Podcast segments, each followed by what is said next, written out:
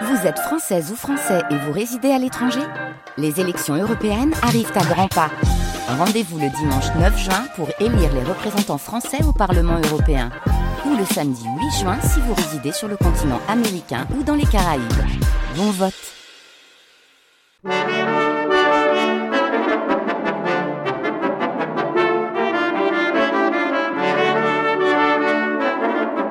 Les nuits de France Culture.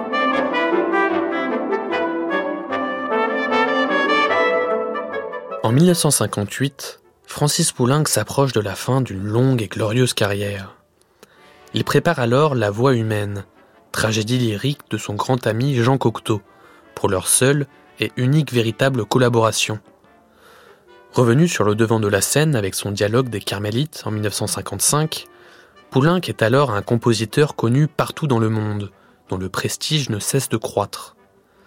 Ce numéro de plein feu sur les spectacles du monde de René Villemet, diffusé pour la première fois le 9 septembre 1958 sur France 3 National, est l'occasion d'un hommage qui ne dit pas son nom au compositeur français. On y entend son grand ami Darius Milhaud raconter les débuts du fameux groupe des Six, ou encore le musicologue Claude Rostand y commenter les 18 entretiens que lui avait donné Poulenc en 1953. Une certaine émotion est tangible sur le plateau, ces deux amis dressant un portrait des plus laudatifs du compositeur des mamelles de Tirésias, qui apparaît d'ailleurs lui-même en fin d'émission. Une émission qui prend en filigrane la forme d'une discussion autour de l'héritage de Poulenc, cinq ans seulement avant sa mort, en 1963.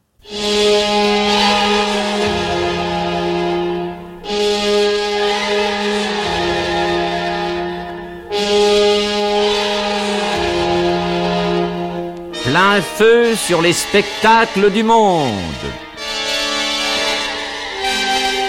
Jacques Marceroux présente Francis Poulenc et Claude Rostand avec Francis Ambrière, André Saudemont, Roger Régent, Marianne Monestier et Darius Millot dans une émission de René Villemet consacrée à Francis Poulenc. Sur les spectacles du monde, plein feu.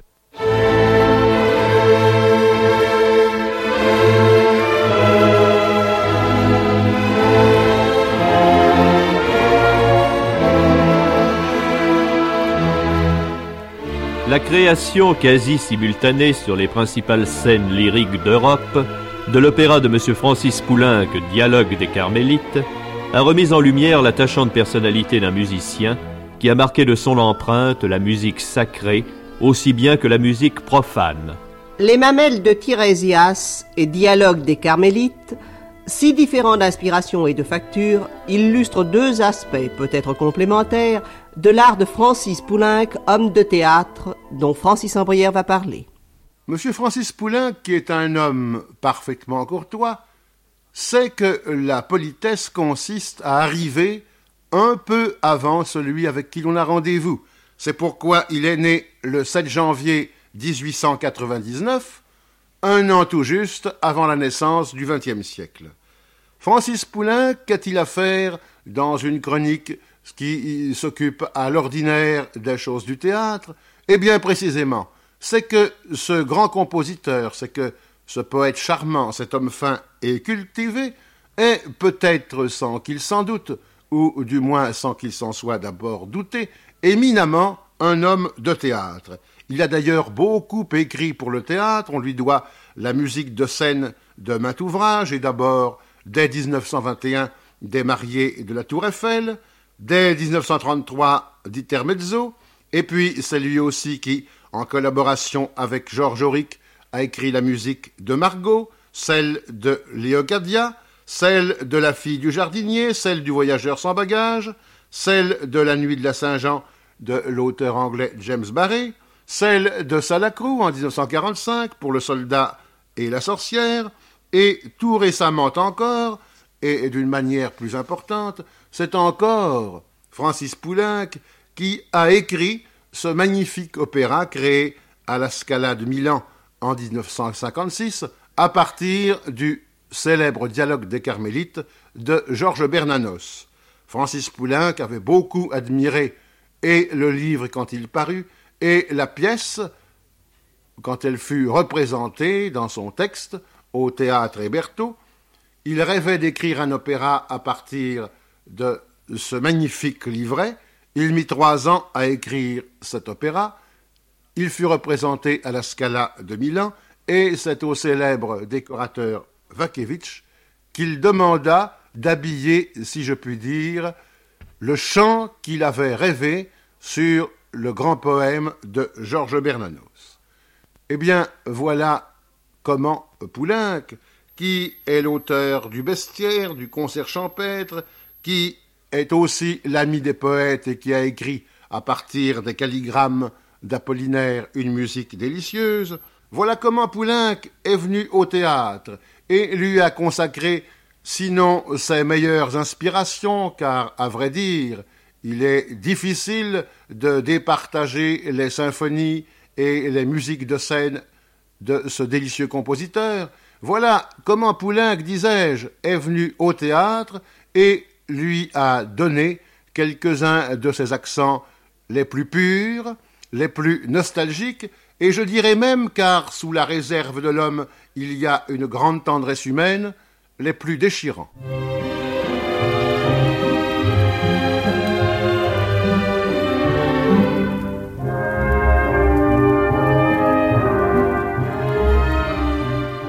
Le nom de Francis Poulenc, au même titre d'ailleurs que celui des plus grands musiciens français contemporains, a été associé à la fameuse aventure du groupe des Six, inspirée alors par le jeune Jean Cocteau.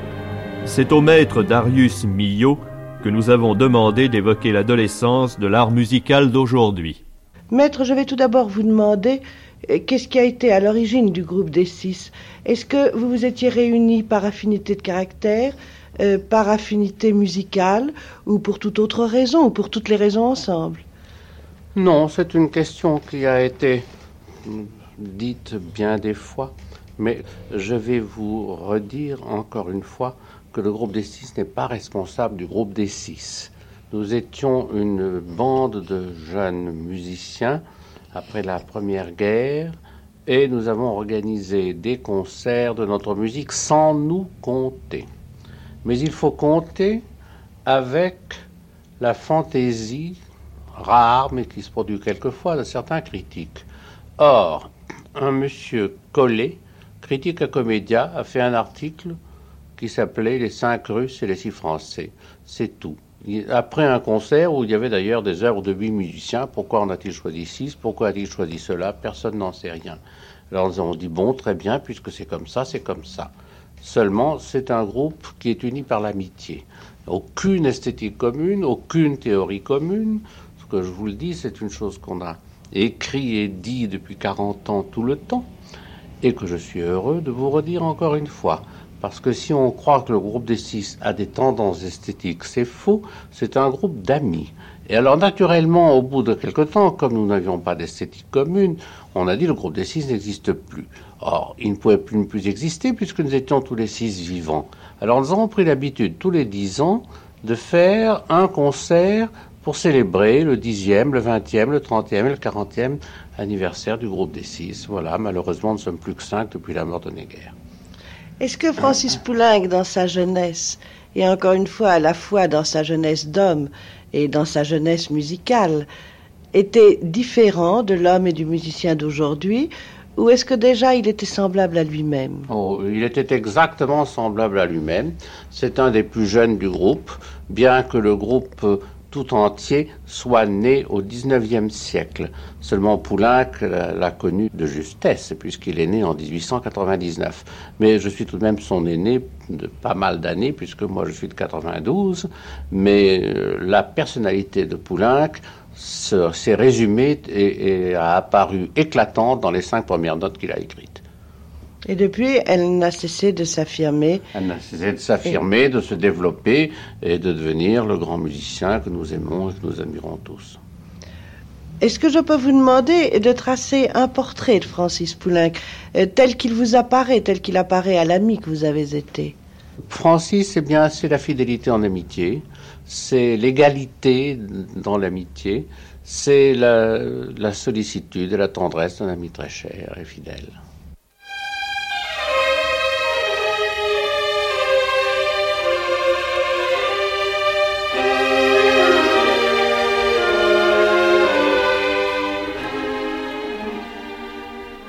On ne saurait parler d'une œuvre aussi importante, aussi fournie que celle de Francis Poulenc, sans avoir recours aux musicologues. De la vie générale, M. Claude Rostand est l'un des plus avertis pour tout ce qui concerne la musique de notre temps. Monsieur Claude Rostand, vous avez eu une série euh, d'interviews, l'expression d'interview n'est peut-être pas très juste, mais d'entretien, disons, avec Francis consacré, oui. Bien sûr. À la radio, et vos entretiens ont même été publiés chez Julliard, je crois. Oui, c'est ça. C'était 18 entretiens qui suivaient ceux que je venais de faire avec euh, Millot, et le chiffre de 18 était également consacré pour les musiciens, je ne sais pas pourquoi d'ailleurs. C'était très embarrassant pour moi, parce que je connais Poulenc depuis euh, 28 ans, alors comme tous les gens qu'on connaît très bien, on n'arrive plus à les juger. Et quand je suis allé le trouver, non plus pour déjeuner avec lui ou pour lui parler de sa musique, mais simplement pour le confesser euh, devant, le, devant le public de la radio, eh bien je savais plus quoi du tout lui demander. Vous venez d'employer l'expression de confesser. Et ce serait justement ça que je voudrais vous demander, c'est de faire en somme avec moi un peu de psychanalyse et de me dire comment se reconstruit Francis Poulenc à travers sa façon ou ses façons de vous répondre. Tout d'abord, euh, est-ce qu'il a répondu toujours très franchement? Est-ce que vous prépariez vos entretiens ou est-ce qu'ils étaient improvisés au micro? J'ai d'abord voulu les, préparer, parce que je crois que c'est plus facile de tra- euh, pour travailler avec des gens qui n'ont pas l'habitude de ce genre de travail précisément. Mais il ne m'a absolument pas laissé aucune liberté, et c'est lui qui a pris très vite la direction des opérations quand il a vu précisément combien j'étais gêné de parler de choses que je connaissais par cœur. Par conséquent, c'est un homme qui, même dans des choses qui ne sont pas de son métier, a de l'autorité. Oh oui, il a de l'autorité, il sait très bien où il va, et je crois que je peux le dire, car je le lui ai dit à lui-même d'ailleurs, c'est un petit côté de son personnage. Il pensait par moments, je crois, essentiellement à fixer, c'est un grand mot ce que je vais dire, à fixer les bases de sa légende. Il semblait vouloir euh, convaincre l'auditeur de ce qu'il aimerait que l'on pensât de lui, dans l'avenir, ou à l'étranger, ou pour les gens qui le connaissent mal ou qui ne l'ont pas encore compris. Ça, c'est une chose qui a duré tout au long des entretiens. C'est ça qui m'a le plus frappé. C'est le souci qu'il avait de se définir euh, clairement, totalement, avec un maximum d'honnêteté, il faut le dire, Oui. quoique mettant avec une certaine complaisance la lumière sur certains côtés plutôt que sur d'autres, ce qui est bien naturel. Oui, et c'est à ce moment-là à l'intervieweur de, de- de rectifier ou de préciser si besoin. Mais vous venez de dire qu'il avait le souci de construire euh, sa légende. Euh, Est-ce qu'il y a déjà donc une légende Francis Poulenc? Est-ce qu'il y a euh, des choses inexactes euh, à rectifier, justement? Oui, dans une certaine mesure, euh, il a été traité par les critiques de plus de notre époque, mais les critiques de l'époque précédant la guerre, euh, qui lui étaient, qui ses aînés de, de beaucoup, il a été traité un peu comme un jeune homme, comme un petit maître de la musique. Euh, ceci tient au fait qu'évidemment, il a écrit des œuvres euh, légères, pimpantes, alertes souvent, mais aussi il a écrit des œuvres graves. Mais on a toujours mis l'accent sur le côté aimable de, son, de sa création. Mais, Alors ça, mais- c'est mais extrêmement Mozart, a écrit de la musique aimable et c'est Oui. tout de même Mozart. Mais c'est très difficile de faire croire aux gens, même pour Mozart, que c'est un musicien grave et profond. Il y a encore des gens qui pensent toujours au petit Mozart poudré avec petit menuet, etc. Eh bien, dans une mesure euh, moindre, évidemment, euh, Poulenc est un, peu de- est un peu victime d'un malentendu semblable, et c'est contre cela qu'il a réagi, et c'est pour ça qu'il a mis l'accent les trois quarts du temps sur un côté très important de sa production, qui est la musique religieuse. D'autre part, vous venez de dire que vous avez finalement improvisé vos entretiens.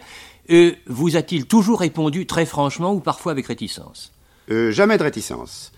Euh, J'ai senti, pour être très juste, et cela encore je peux le répéter en public puisque je le lui ai dit à lui, j'ai senti parfois une certaine forme de réticence ou d'hésitation quand il parlait des autres, parce qu'il a voulu par euh, l'amitié ou par la, la, la simple politesse d'ailleurs ne pas embrouiller les pistes et puis c'est pas c'est pas les autres qu'on analysait. Mais enfin j'ai souvent essayé de lui faire donner son avis sur les autres pour justement avoir une résonance particulière. Là il y a eu quelques petites hésitations. Oui. Alors comment parle-t-il des autres? Est-ce qu'il a peur d'en dire du mal? Alors ce serait là de la bonté et de l'indulgence. Euh, c'est exactement ça. Il est bon. Et même dans le privé, quand il n'aime pas telle musique de tel confrère, il ne dira jamais de mal de cette musique-là. Il s'en dira par le simplement, n'aime pas ça ou ça m'ennuie, etc. Mais euh, il ne se fera jamais un plaisir de piétiner quelqu'un. Ça, c'est un fait. Vous voyez que nous arrivons, par conséquent, à travers seulement ces interviews, à le définir peu à peu. Euh, la bonté est une de ses qualités particulières, oui. nous avons parlé euh, du musicien. C'est un homme qui a maintenant, disons, un certain âge. Avez-vous eu l'impression qu'il souffre? D'arriver vers la fin de sa carrière, d'avoir un certain âge, ou au contraire qu'il l'accepte Ah, il l'accepte d'autant plus que sa carrière monte. ses œuvres se font justement se, dégagent un peu de cette de cette veine aimable qu'il y a eu au début et justement, avec le dialogue des Carmélites, par exemple, sur, le, sur la pièce de Bernanos, qui vient d'être jouée depuis deux ans un petit peu partout dans le monde entier, ça prend une importance qui, justement, lui donne cette impression qu'il n'est plus ce petit maître qu'on lui a toujours reproché d'être, mais avec, le, avec l'arthritisme et les ans, lui vient la, la gloire, la carrure et l'importance de la renommée, ce qui lui donne certainement des satisfactions. Oui, ceci, euh, je ne dirais pas qu'on pense cela, mais aide ben, plus facilement à le supporter. Par conséquent, et, nous, nous, conclurons là-dessus, euh, il y a donc une certaine sérénité en ce qui le concerne. Oui, il y a une sérénité euh, profonde et qui, euh, chez lui, est assurée en plus par le côté extrêmement croyant qu'il a. C'est un homme qui, a toujours été très, religieux, qu'il devient de plus en plus, c'est une de ses grandes préoccupations, et ceci, évidemment, est encore une, une chose qui joue D'autre part, c'est un homme qui a évidemment tout un passé, qui a déjà une légende, nous l'avons dit, et, mais qui a quand même un présent et encore un avenir, même s'il a un certain âge. Est-ce qu'il travaille toujours autant? Quelles sont ah, il travaille de, plus en plus, et maintenant euh, qu'il a eu ce grand succès, d'une part au théâtre, avec le, à l'opéra comique, je veux dire, avec les mamelles de Tirésias d'Apollinaire, après ça le dialogue des Carmélites, maintenant il entreprend un nouvel opéra, qui sera d'ailleurs assez intéressant, assez curieux, puisque c'est l'exhumation de la voix humaine de Jean Cocteau, à laquelle il travaille maintenant et qu'il destine en principe à cette diva dont on a beaucoup parlé ces temps-ci, qui est Madame Meneghini Callas. Ah, par conséquent, je crois, c'est encore un des secrets, de savoir ne pas vieillir. Il y a cette sérénité, savoir accepter l'âge, mais aussi c'est le travail. Et ça, c'est un, justement, c'est un travail qui est très particulier chez lui, parce que lui qui n'a jamais travaillé avec Cocteau, bien qu'ayant appartenu il y a 35 euh, ans au groupe des Six, eh bien, il n'a jamais pratiquement rien fait avec Cocteau, et c'est dans le vieil âge qu'il va retrouver une œuvre de jeunesse de Jean Cocteau. Et ça doit les amuser tous les deux, justement, de, se retrouver à, leur point de départ. Ça les amuse follement parce qu'ils se retrouvent les deux enfants du 8e arrondissement, qui ne sont plus ni l'un ni l'autre.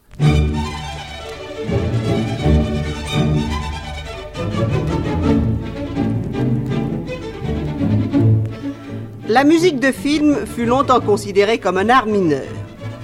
Cette opinion a heureusement fait long feu. Aujourd'hui, les musiciens les plus considérables ne dédaignent pas d'inscrire leur nom sur un générique. C'est du moins ce que Roger Régent se propose de nous démontrer à propos de Francis Poulenc. Parmi les musiciens modernes, Francis Poulenc est l'un de ceux qui ont le moins composé pour le cinéma. Pourquoi? C'est là un de ces mystères que l'on chercherait en vain à percer, et peut-être lui-même, après tout, n'a-t-il pas tellement cherché à écrire pour l'écran. Et pourtant, cette espèce de, nonchalance musclée que l'on trouve dans sa musique, n'eût-il pas été normal de la retrouver sous des films? Oui, sans doute, mais c'est peut-être justement parce que l'on décèle dans son style les méandres et les fantaisies d'une inspiration capricieuse que Francis Poulenc ne fut que très occasionnellement un musicien de film. Le nombre de films dont Francis Poulenc a signé la musique est extrêmement réduit. On doit pouvoir les compter sur les doigts d'une main, alors que son ami Georges Auric, par exemple, qui fut son compagnon au groupe des Six, en a signé plus de cent. Il y a plus de vingt ans, il a écrit la musique, Francis Poulenc, d'une Belle au bois dormant, un film qui a laissé peu de traces, mais qui était bien a priori dans la ligne de l'auteur des Biches. Plus près de nous, en 1942, il a attaché son nom à une œuvre beaucoup plus importante, La Duchesse de Langeais, que Jacques de Barancelli avait réalisée avec un goût et une délicatesse exemplaires. À la même époque, à peu de choses près, le nom de Francis Poulenc est encore associé à une entreprise cinématographique hautement estimable. Jean Anouilh ayant conçu le projet de réaliser lui-même à l'écran son voyageur sans bagages, décida de demander à l'auteur du bestiaire la musique de son film. Enfin, on retrouve encore le nom de Poulenc au générique du Voyage en Amérique, quelques années plus tard en 1951.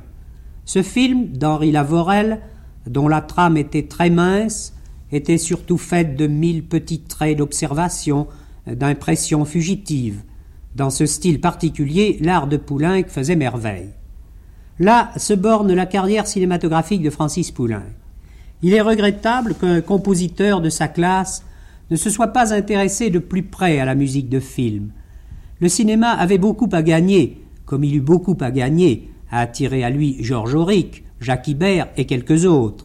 Mais nous voulons penser qu'il n'est pas trop tard et que Francis Poulenc voudra bien répondre aux signes que ne doivent pas manquer de lui faire, nous n'en doutons pas, les gens bien du cinéma.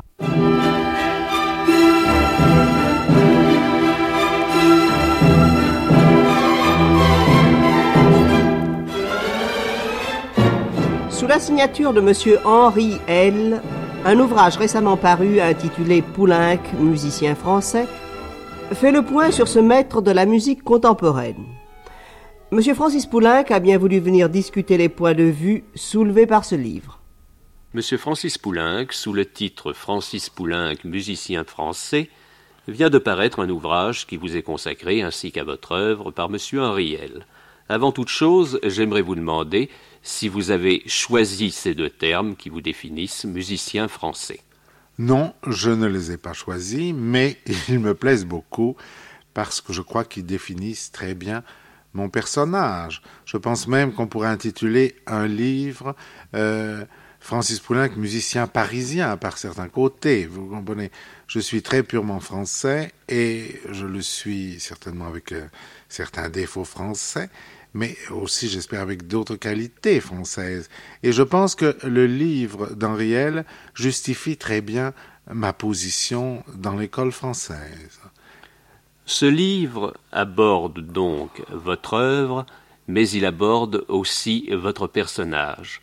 Avez-vous eu l'impression, en lisant en quelque sorte le portrait qu'avait tracé de vous Henriel, que ce portrait était conforme à l'image que vous vous représentez de vous-même. Je crois, euh, je suis même certain que c'est un portrait très ressemblant et un portrait, j'ose dire paradoxalement, ressemblant pour des gens qui ne me connaissent pas. Vous comprenez par exemple Denis Bourdet, dans son livre de, portraits, a fait un portrait merveilleux de moi. Mais ce portrait est surtout merveilleux pour les gens qui me connaissent. Vous comprenez, on dit ah, comme c'est vrai. Tandis que dans un livre comme le livre d'Henriel, qui paraît en même temps à Londres et qui va paraître ensuite en Italie, il faut tout de même faire un portrait beaucoup plus général que de dire Francis Poulenc aime tellement le thé qu'il en a sept et dix espèces chez lui. Vous comprenez?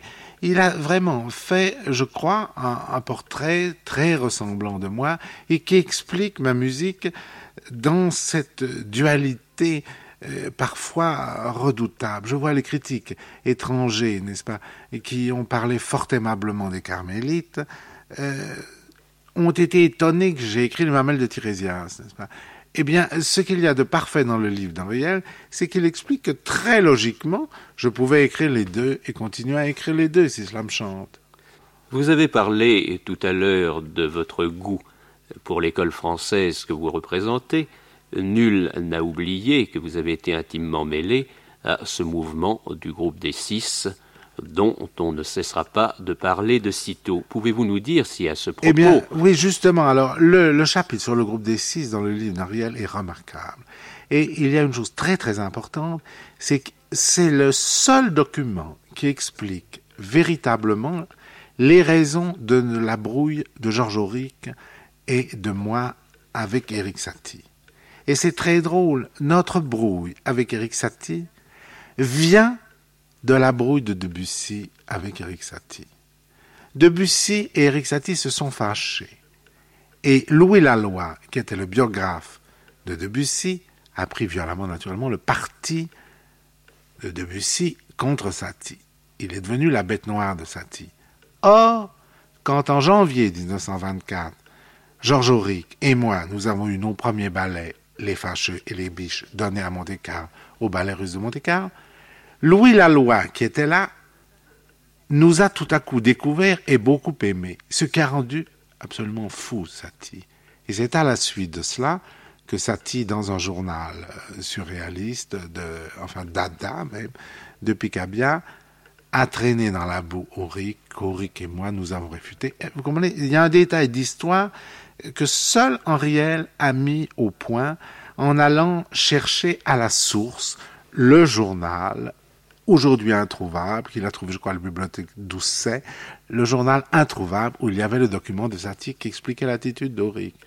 Et ça, je pense que c'est très important, tout à fait en dehors de moi. Mais je vois un livre comme euh, le livre euh, de Stuckenschmidt qui est apparu en Allemagne, justement mal renseigné sur la question Satie, euh, par rapport à nous, a dit des choses fausses, n'est-ce pas? Cette mise au point était donc indispensable. Oui, et d'ailleurs l'esprit d'Henriel est un esprit très critique, très précis, et ce qui est très important pour moi, c'est quelqu'un qui connaît merveilleusement la littérature. Or, comme la littérature a toujours été un grand souci pour moi, euh, tant par la poésie qu'ensuite par le choix d'un texte comme le texte de Bernanos pour écrire un opéra, euh, il a mieux compris certainement qu'un autre musicographe mon œuvre. Vous avez cité tout à l'heure deux pôles de votre œuvre. L'un est le dialogue des Carmélites, auquel vous venez de nouveau de faire allusion. L'autre était les mamelles de Tirésias. Et vous vous étiez euh, étonné que certains critiques, moins avertis que d'autres, aient pu mettre en opposition ces deux ouvrages. Pouvez-vous nous dire, monsieur Francis Poulenc, si vous deviez choisir, à quelle forme de votre œuvre vous accorderiez la préférence Je ne peux pas choisir. Parce que euh, c'est. Vous savez, il y a là une question d'hérédité, n'est-ce pas? Je suis euh, fils d'une parisienne, très pure parisienne, et le sens du boulevard, le sens, euh, enfin, le, sens apollinarien de Paris, n'est-ce pas, si j'ose dire, qu'il s'agisse du pont Mirabeau ou d'un poème comme Vendémiaire, ou de, et ce sens parisien, je l'ai de ma mère, avec une espèce de scepticisme et euh, d'esprit parigot, vous comprenez. Euh, mes grands-parents étaient tapissiers, bénis dans le faubourg Saint-Antoine depuis des générations. J'ai un ancêtre qui était euh, fleuriste horticulteur de Napoléon. C'est vous dire, mais c'était le, le Paris, vous comprenez. Et au contraire, mon père était un Aveyronais pur sang, et tout mon côté religieux vient, toute ma foi religieuse vient de mon hérédité paternelle. Donc par conséquent, je suis aussi sincère d'un côté que de l'autre. Je crois qu'à mon âge, il est plus raisonnable de ne plus écrire parce que les, les, artères changent. Il vaut mieux écrire des œuvres plus pensées que des œuvres comme le bal masqué de Mac Jacob que j'ai écrit à 32 ans. Ravel m'a dit un mot admirable un jour. Je sortais d'un concert où on avait donné son quatuor. Et il me dit, avec un peu de mélancolie, il me dit, je ne pourrai plus écrire ça. Et tout à coup, il se ravise et gaiement, il me dit, mais à cette époque-là, je n'aurais pas pu écrire ma sonate pour violon et violoncelle. Vous comprenez? Je crois que chaque âge a, ses plaisirs et ses manifestations. Pour en revenir, si vous le permettez, au livre que M. Ariel vous a consacré, je suppose qu'il est indispensable pour un biographe de pénétrer dans la vie de son modèle, de le connaître non seulement sur le plan de l'homme du monde, mais également sur le plan de l'homme au travail. Monsieur Henriel a-t-il eu l'occasion de vous voir travailler? Ah, mais oui. je dois dire qu'il y a deux personnes, il y a deux personnes qui m'ont vu travailler et devant lesquelles je n'ai aucune pudeur créatrice. Vous comprenez? C'est Pierre Bernac, le chanteur, et Henriel, qui a passé euh, de nombreuses semaines chez moi en Touraine. Et je dois dire que quand il travaille, euh, quand il travaillait pour lui à des, je ne sais pas, un article sur l'œuvre de Camus ou de Malraux, moi, je continuais au rez-de-chaussée à travailler. Et ça ne me gênait pas du tout. Euh, je n'avais aucune pudeur à ce qu'ils se rendent compte que euh, je ne trouvais pas si facilement que ça ma musique et que j'hésitais pour un accord, pour la position d'un accord et tout ça. C'est quelqu'un et c'est très important pour quelqu'un qui écrit un livre ensuite sur vous, n'est-ce pas? Parce que euh, il a pu dire euh, vraiment comment je travaillais parce qu'il l'a vu comment je travaillais, n'est-ce pas? Il a vu ma maison de Il sait d'autre part que par une espèce de bizarrerie, je ne suis jamais si bien pour travailler qu'à l'hôtel, n'est-ce pas? J'ai composé sept tableaux sur douze des Carmélites à l'Hôtel Majestic à Cannes. Chaque auteur a un espèce de climat de, travail euh, qui lui est propre. Et ça, je trouve, c'est très remarquable qu'Henriel l'ait su d'une façon si précise. C'est un ami très très intime. Et alors, malgré tout ce qu'il y a de bien dans son livre, c'est que, et ça d'un commun accord, il est sévère pour certaines œuvres, et je lui ai dit, vous ne le serez jamais assez. À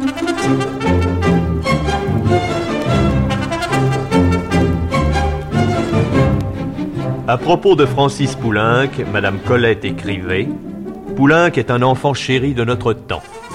Et, après avoir tracé un portrait de cet homme dont la personnalité est aussi attachante que remarquable le don, elle concluait Il est confiant et précautionneux, à l'aise dans l'amitié et poète comme un paysan.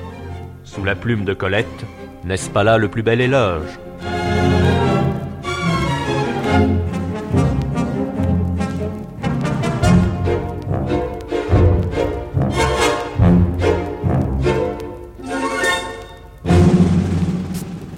Jacques Marceroux vous a présenté Plein feu sur les spectacles du monde, une émission de René Villemet.